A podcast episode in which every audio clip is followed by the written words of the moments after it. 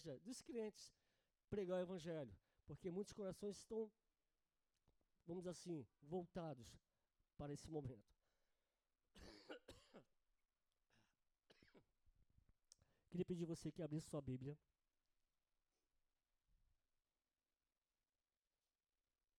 Eu não sei se foi o vento, mas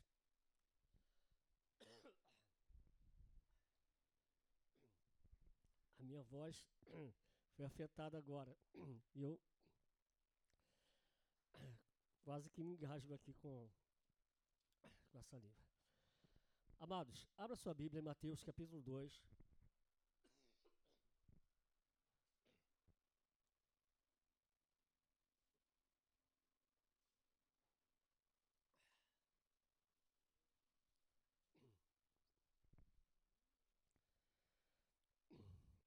Mateus capítulo 2, versículo 1 até o versículo 11. Todos acharam? Após o nascimento de Jesus em Belém, da Judéia, nos dias do rei Herodes, eis que alguns sábios ou magos, né, vindos do Oriente, chegaram a Jerusalém. E indagavam Onde está aquele que é nascido rei dos judeus? Pois do Oriente vimos a sua estrela e viemos adorá-lo. Quando o rei Herodes ouviu isto, ficou perturbado e toda Jerusalém com ele. Tendo reunido todos os príncipes dos sacerdotes e dos escribas dos povos, do povo, perguntou-lhes onde havia de nascer o Cristo.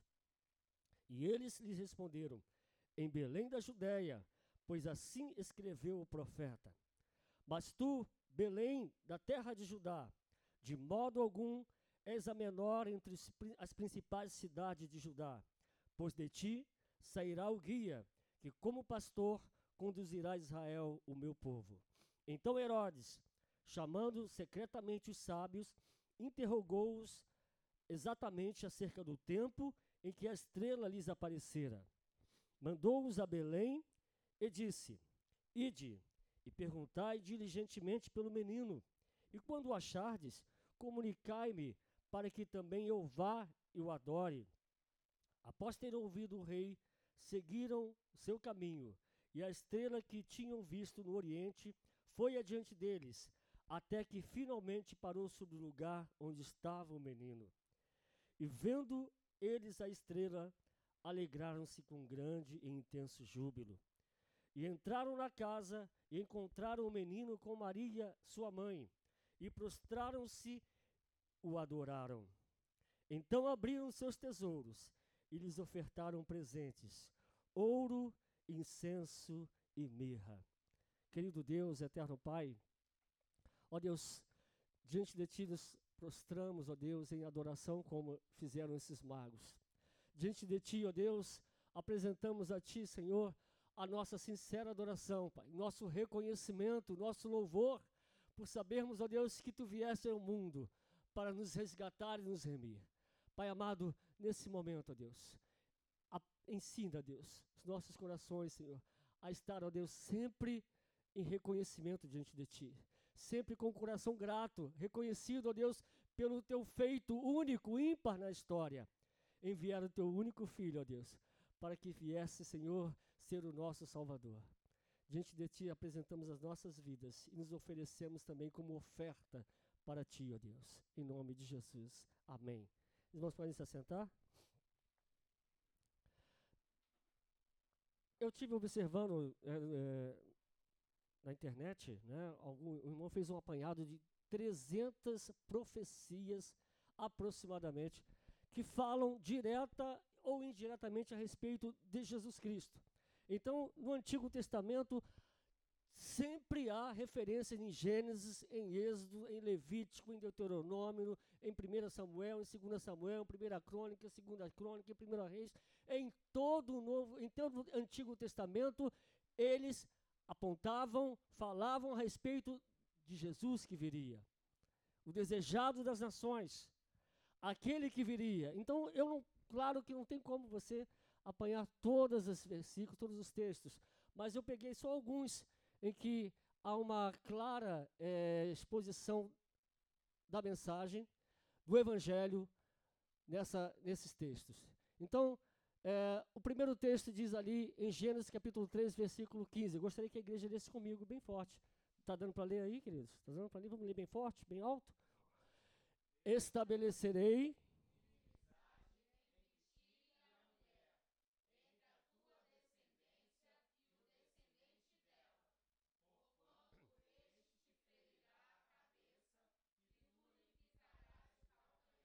Essa é a palavra de Deus para a serpente, ou seja, para Satanás.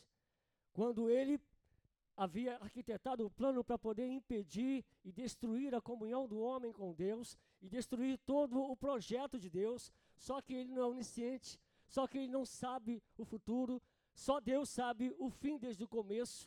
Deus nunca foi pego de surpresa, Deus já sabia, Deus já havia previsto que isso iria acontecer, ele não planejou, mas ele sabia que iria acontecer, porque ele é onisciente. E ele sabendo disso, quando aconteceu a queda, quando aconteceu o que Satanás havia projetado, arquitetado, feito com que o homem desejasse ser igual a Deus, conhecer o que Deus conhecia, quando o homem se rebelou contra a vontade de Deus, contra o projeto de Deus, que era não comer, que era ser obediente, ser fiel à voz de Deus.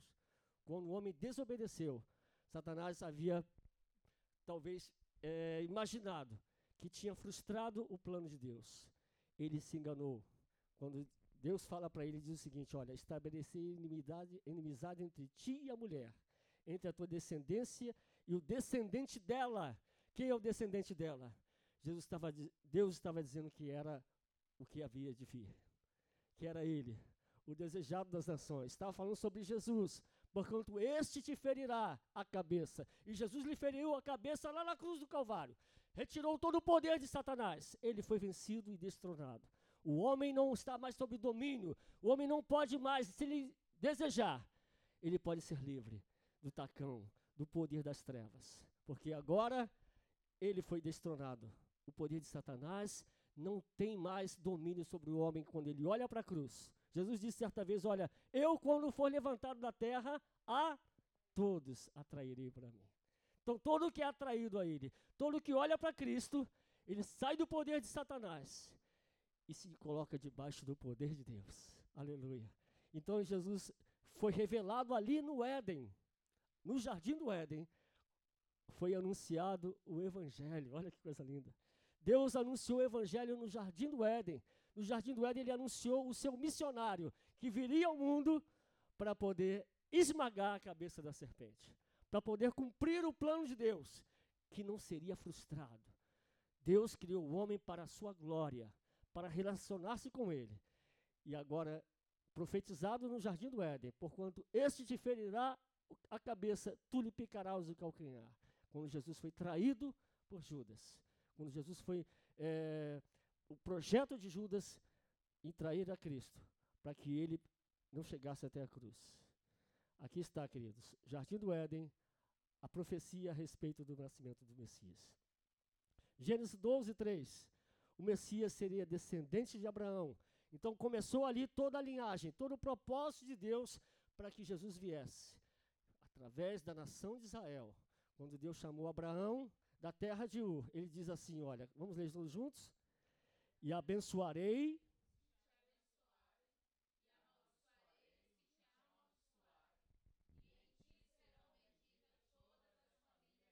Aleluia. O projeto de Deus é que todas as famílias, todos os seres humanos, todos os quatro cantos da terra fossem abençoados. Começou ali, quando ele disse para Abraão: Olha, Abraão, eu te abençoarei Abençoarei os que te abençoarem, e também amaldiçoarei os que te amaldiçoarem. Em ti serão benditas todas as famílias da terra. Abraão creu, o pai da, o pai da fé. Todos nós que cremos, filhos de Abraão, somos abençoados, porque Cristo, descendência, nasceu da, da, da descendência de Abraão, povo criado por Deus, povo estabelecido por Deus. Abraão, o pai da fé. Abraão será o pai de uma nação grande e poderosa, e por intermédio dele, todas as nações da terra serão abençoadas. Vamos ler Gênesis 18, 18 agora? Está na, tá na tela? Não está não, né? Pode colocar para mim, por favor? Gênesis 18, 18. O que, que ele diz? Continua falando que Jesus seria a bênção que viria e através dele Abraão será o pai de uma nação grande e poderosa, e por intermédio dele todas as nações da terra serão abençoadas. Agora, Gênesis 18, 18.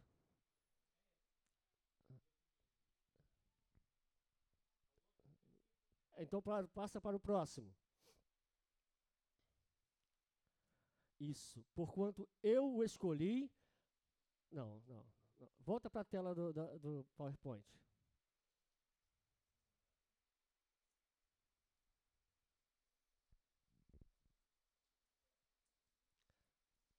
Próxima tela agora. Ali, olha, Gênesis, não, volta. Gênesis, esse texto é lindo, queridos. A autoridade do Messias se estenderá a todas as nações, ou seja, não só para Israel, não só para um povo específico, mas para todos os povos. Gênesis 49, 10 foi uma profecia em que Jacó entregou para Judá. Mas essa profecia se referia não propriamente a Judá, mas aquele que nasceria de Judá, o, aquele que nasceria de Judá, que era o Messias, o Cristo. Vamos ler? O cetro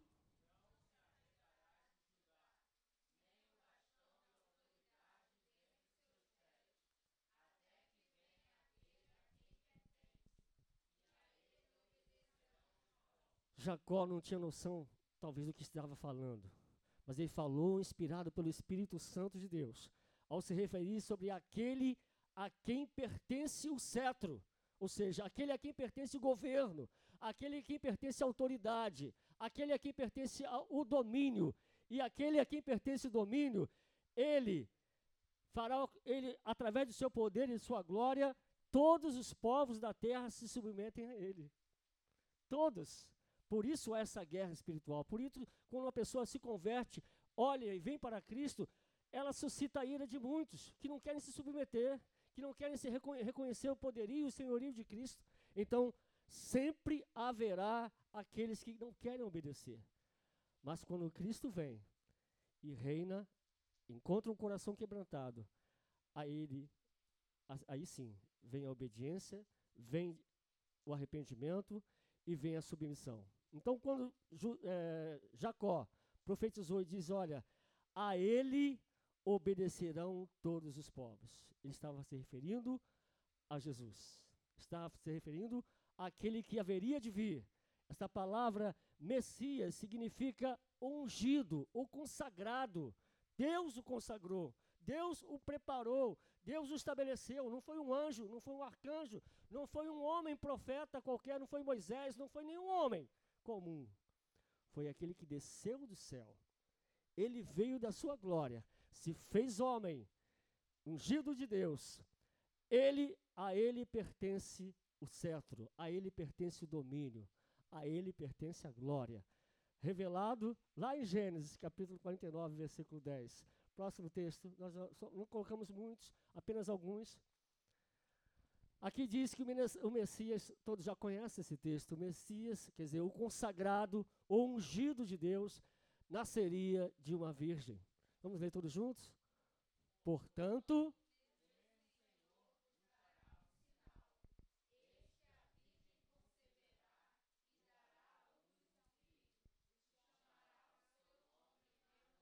Aleluia. Esse texto é, o mais assim conhecido e falado, porque é, quando você lê Isaías, todos já sabem, e Isaías, o profeta, é considerado um profeta messiânico, porque grande parte de toda a sua profecia é em relação a Jesus, em relação a Cristo. Por isso, quando ele diz, o mesmo Senhor vos dará um sinal, ele estava falando a respeito de Jesus para Israel. Olha, Israel, vocês vão saber quando acontecer, quando será que ele virá. Quando ele vi, quando acontecer esse sinal, isso quer dizer que ele chegou. Porque nunca no passado, nem no presente e nem no futuro, uma virgem vai gerar um filho. Nunca. Nunca. É só o poder de Deus. Este sinal deixa claro que não foi a intervenção humana, não foi a vontade humana, não foi um projeto humano, não foi nenhuma, nenhuma é, é, é, organização humana que produziu o Salvador. Aqui ele diz claramente: o Senhor dará um sinal. Ele, o Senhor, fará com que uma virgem conceba. E ela dará à luz um filho, e o seu nome será Emanuel. Nós já sabemos o que esse nome significa. Você e eu temos ele todos os dias conosco. Então ele não está longe mais. Ele não está mais lá. Ele está aqui. Ele está em você. Emanuel, Deus conosco. Quantos dias, pastor? Todos os dias ele está conosco. Todo o tempo ele está conosco. Ele está comigo e com você em todas as circunstâncias. Quando você não sente a presença dele, é possível que em um momento você, ah, hoje, hoje eu estou tão vazio, você está se sentindo vazio. É fácil, é provável que isso aconteça, porque vivemos num mundo que nos cerca e nos oprime e nos pressiona e muitas vezes nos é, deixamos levar pelas circunstâncias da vida e ficamos assim meio distantes. Mas ele não. Deus nunca fica distante. Ele é Deus conosco. Ele não muda de ideia. Ele não muda. Ele disse que está conosco todos os dias. Então, queridos, ele, aleluia, propósito de Deus, projeto de Deus, intenção do coração de Deus para a minha vida e para a sua vida. Caminha comigo, caminha contigo todos os dias.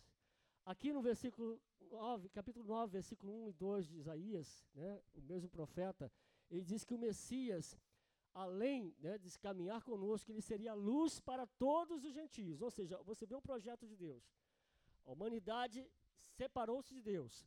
Israel, através da nação de Israel, veio o Messias. Como Jesus falou para aquela mulher samaritana, diz: Olha, a salvação veio dos judeus, ou seja, ele veio dos judeus, mas ele não veio para os judeus especificamente, mas para todo o povo, todas as nações, todos os povos, todos os seres humanos.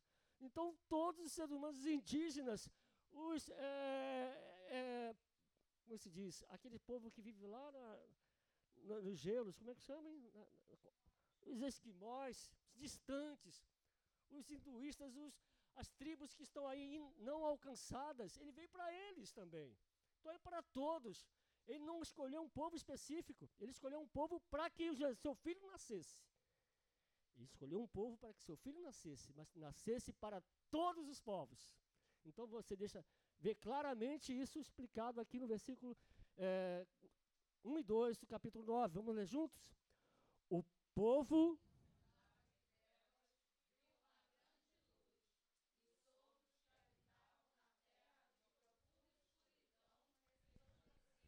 Aleluia.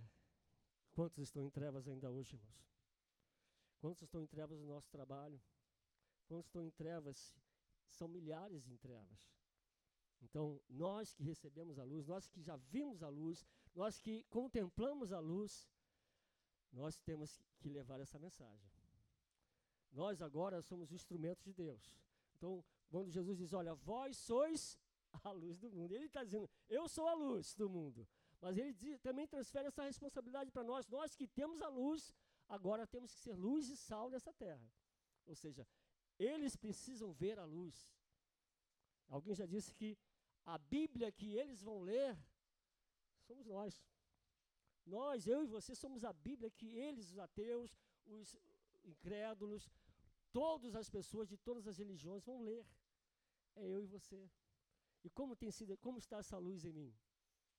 Como está essa luz que é Jesus na minha vida? Como eu tenho brilhado? Eu tenho que brilhar, você tem que brilhar. É a minha responsabilidade, é a sua. Se eu, chamado por Ele para ser luz, eu, chamado por Ele para ser sal, eu, chamado por Ele para poder salgar, para poder dar vida, sabor a esse mundo, como tem sido a minha luz? Como tem brilhado? Então nós temos que refletir sobre isso. Jesus veio para ser luz de todas as pessoas que estão em trevas. O povo que andava em trevas viu uma grande luz. E sobre os que habitavam nas terra de profunda escuridão resplandeceu a luz. Lucas capítulo 2, versículo 28 e 32, narra um texto, é, um episódio tão, tão lindo. Eu queria que você abrisse comigo a sua Bíblia. Nós vamos ler alguns versículos antes. Lucas capítulo 2. Ache comigo, por favor.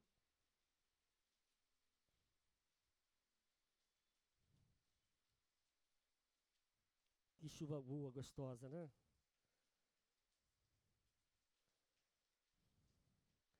Lucas, capítulo 2.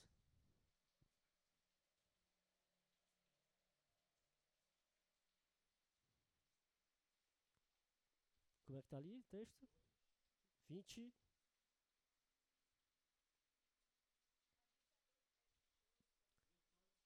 Isso. Mas vamos ler antes do 28 e 32, o versículo 25, para ficar assim o contexto mais claro. Aqui diz assim: entre mentes, ou seja, nesse período, nesse tempo, é, havia um homem em Jerusalém chamado Simeão, homem justo e piedoso que almejava a consolação de Israel, e o Espírito Santo estava sobre ele. E o Espírito Santo lhe havia revelado não morrerias sem ter a oportunidade de ver o Cristo de Deus. Que coisa linda, né? Ele temente a Deus, buscando a Deus, ele crendo que haveria de vir o esperado, ele deveria ler aquelas profecias de Isaías e dizer, poxa, quando é que vai nascer? Quando é que vai acontecer? Quando virá o Messias? Quando virá esse que ele diz aqui, a virgem vai conceber e vai dar a luz ao Emanuel, ao Deus conosco. Ele, poder, ele desejava isso. Havia no coração daquele homem esse desejo de conhecer e de, e de, sabe, saber quando isso aconteceria. Aí você vê aqui Deus atendendo ao pedido de um homem simples. Ele não era é, profeta, ele não era ninguém da hierarquia religiosa de Israel. Aí já me faz pensar nisso também. Deus olha para você, para seus pedidos, para as suas orações, para as suas súplicas que uh, você talvez, puxa, Senhor, eu não sou um pastor, eu não sou uma missionária, eu não sou alguém tão importante que o Senhor possa falar comigo e possa me revelar alguma coisa. Isso é engano seu. Se você pensa assim, Deus ouve a oração. Deus ouviu a oração de um homem que era temente a Deus, um homem que era simples e mais buscava e confiava em Deus. Então diz aqui o versículo 26, olha, o Espírito Santo lhe havia revelado que não morreria sem ter a oportunidade de ver o Cristo de Deus. Ele já estava velho, ele já estava idoso. E ele pensava: Senhor, quando vai acontecer? Eu já estou perto de morrer. E nada, nada acontece. Aqui diz o texto, versículo 20, 27. Movido pelo Espírito Santo, ou seja, o Espírito Santo o dirigiu, o guiou até o templo. Assim que os pais trouxeram o menino, Jesus, para, para realizar com ele o ritual de consagração, ou seja, eles ofereceriam um sacrifício por Jesus, iria ser circuncidado. Então, aqui diz assim: olha, é, Simeão tomou em seus braços e louvou a Deus. Ou seja, Simeão viu o menino, ele viu o bebê, Jesus, e pegou ele nos braços e disse: olha o texto, olha o que ele diz, olha o louvor que ele, que ele fala, exalta o Senhor. Ó soberano, como prometestes, podes agora despedir em paz ao teu servo. Por quê? Versículo 30, por que, que ele diz isso? Senhor, agora eu posso morrer em paz. Agora eu posso ir. Por que, que eu posso ir? Por quantos meus olhos já contemplaram a tua salvação. Que coisa linda, irmãos. Ele viu aquele menino. Ele olhou, aqui está a salvação, aqui está a resposta. Salvação quer dizer livramento. Ele está aqui, estou diante dele, estou tocando no livramento. Estou tocando no Salvador. Estou com meus braços segurando o Salvador do mundo, o prometido. E ele diz aqui: Ó Senhor, os meus olhos já contemplaram a tua salvação. Agora olha o que ele diz, inspirado pelo Espírito de Deus. essa salvação a qual preparaste à vista de todos os povos. Essa salvação é para todos os povos. Cristo é para todos os povos. Cristo é para os muçulmanos. Cristo é para os indígenas. Cristo é para os ateus. Cristo é para os espíritas. Cristo é para todas as pessoas. Não há ninguém que possa dizer, não, esse não é para Cristo, não é para ele, não. Impossível. Cristo é para todos. É para aquele que está no pecado do homossexualismo. Cristo é para aquele que está no pecado da violência, da criminalidade. Cristo é para todas as pessoas. Cristo é para mim, Cristo é para você, querido. Então, aqui diz Simeão, versículo 32, vamos ler juntos? Luz para a revelação aos gentios e para a glória do teu povo Israel. Luz para a revelação dos gentios. Então, os gentios, aqueles que não são israelitas, todos de, de toda e qualquer nacionalidade, eles têm a graça de Deus derramada sobre eles, para que eles possam também receber essa luz que é Jesus Cristo. Próximo, próxima tela, querido. No PowerPoint.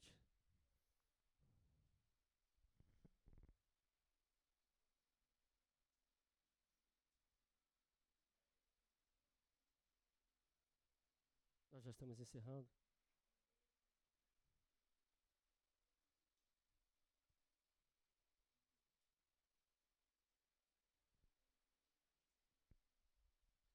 Essa é a última tela, não é isso? Quando terminamos, como lemos esse texto que nós fizemos no início, aqueles magos que, na verdade, né, alguns pensam, não, magos, que, que já pensam que é o bruxo, né? Bruxo, não. Naquela época, não, os magos não eram pessoas assim, que dados à bruxaria. Hoje em dia, se torceu, misturou esse nome, né?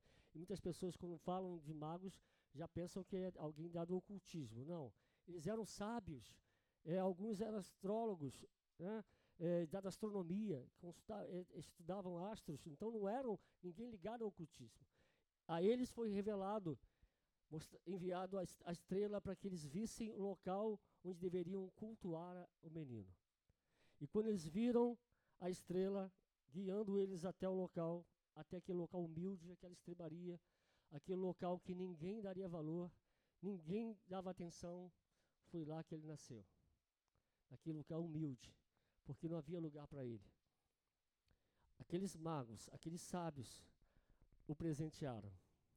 O ouro, olha só, um bebê, aquele menino, recebeu três presentes que têm um significado muito importante. O ouro. Como alguém poderia imaginar? O que, que eu vou dar de presente para o menino? Alguém poderia dar um boneco, vou dar um carrinho, Talvez lá, não sei o que, aconteceria em Israel, lá, qual seria o presente que era dado comumente, mas o ouro foi dado a ele. Porque o ouro era um presente de rei. Era presente para alguém que era autoridade. Não era um brinquedo. Era um significado do que ele era. Então eles reconheceram em Jesus, aquele menino, ele é o rei. Ele é rei. Então, o presente para um rei é o quê? É ouro. É o melhor, é o melhor, é o melhor metal precioso, é o ouro. Então, o presente de um rei. E ele é o rei. A Bíblia diz que Jesus é o rei dos reis, ele é o senhor dos senhores. Ele é o rei. Então, presente de rei é ouro. Então, como um rei, ele foi presenteado porque ele é rei. O segundo presente que foi ofertado a ele foi o incenso. Incenso para um menino? Mas claro, porque todo o significado que representava o incenso. O incenso, ele era o que é, os sacerdotes ofereciam no templo. Qual, o que o, o sacerdote fazia no templo? Ele queimava incenso. Ele tinha a função de sacerdote. Então, ele estava mostrando que esse menino que acabara de nascer, que crescer, queria crescer, ele viria a ser o nosso sacerdote. E ele é o sacerdote. Ele é um sacerdote eterno. Diz a palavra em Hebreus que ele intercede diante de Deus por mim e por você, queridos. Quando eu, pastor, não consigo orar por você por algum motivo, você também não consegue orar por mim, interceder por, nem pela sua família, nem por você mesmo. Nós temos um sacerdote que intercede, que sabe as nossas fraquezas, que conhece as motivações, que conhece o meu interior, conhece o teu interior, e ele com propriedade intercede diante de Deus. Ele é sacerdote eterno. Incenso presente de sacerdote. Mirra era perfume, era uma, era uma essência que se fazia perfume e se faziam óleos também. E os óleos para ungir. E os profetas eram ungidos com esse óleo.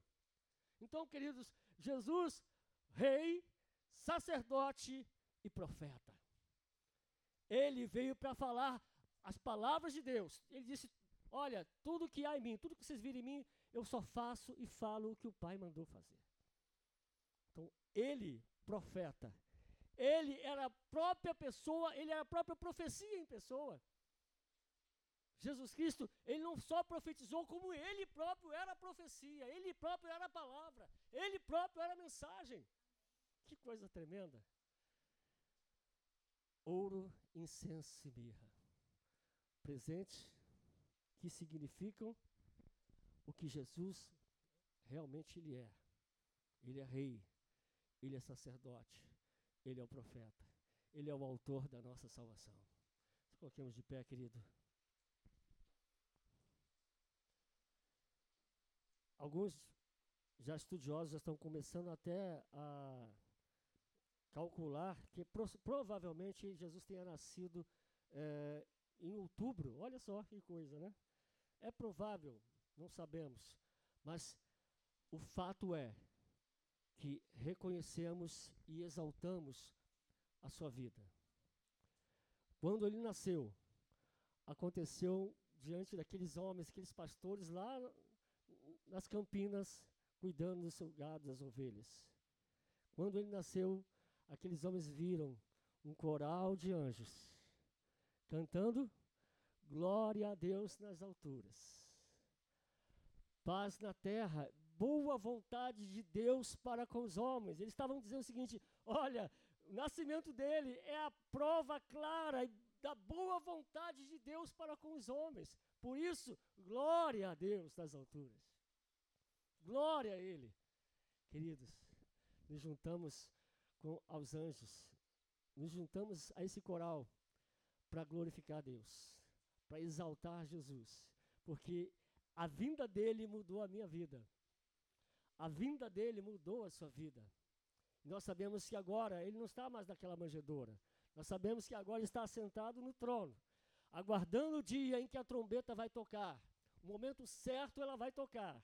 E quando ela tocar, ele vai reunir aqueles que, aleluia, aqueles que abriram o coração para ele, aqueles que o entregaram, aqueles que viram a ele como Senhor e Salvador, como Rei, sacerdote e profeta. Esse povo vai se encontrar com ele nas nuvens. Esse grande dia, não somente vou imaginar, mas eu vou vê-lo e você verá o seu rosto face a face. É um dia esperado. Jesus deseja tanto esse dia que ele disse numa, naquela ceia com os seus discípulos: Olha, desejei muito comer desse pão, até que farei então ele vai fazer, vai ter, essa, vai ter essa ceia conosco, naquele grande dia, querido. Eu quero vê-lo. Eu sei que você quer vê-lo. Enquanto esse momento não chega, vamos fazer o que ele disse para nós fazermos: sermos luz, sermos sal nessa terra. Proclamarmos para aquelas pessoas que estão em trevas, que estão nas regiões da morte, que estão nas regiões do homossexualismo, estão nas trevas do, da mentira, estão nas trevas da idolatria, estão nas trevas espirituais. Vamos mostrar para esses que estão nas trevas que a luz já brilhou, aleluia, em Belém. Que a luz já brilhou, está brilhando, e que se eles olharem para Ele, olharem para a cruz, também receberão vida eterna. Feche seus olhos.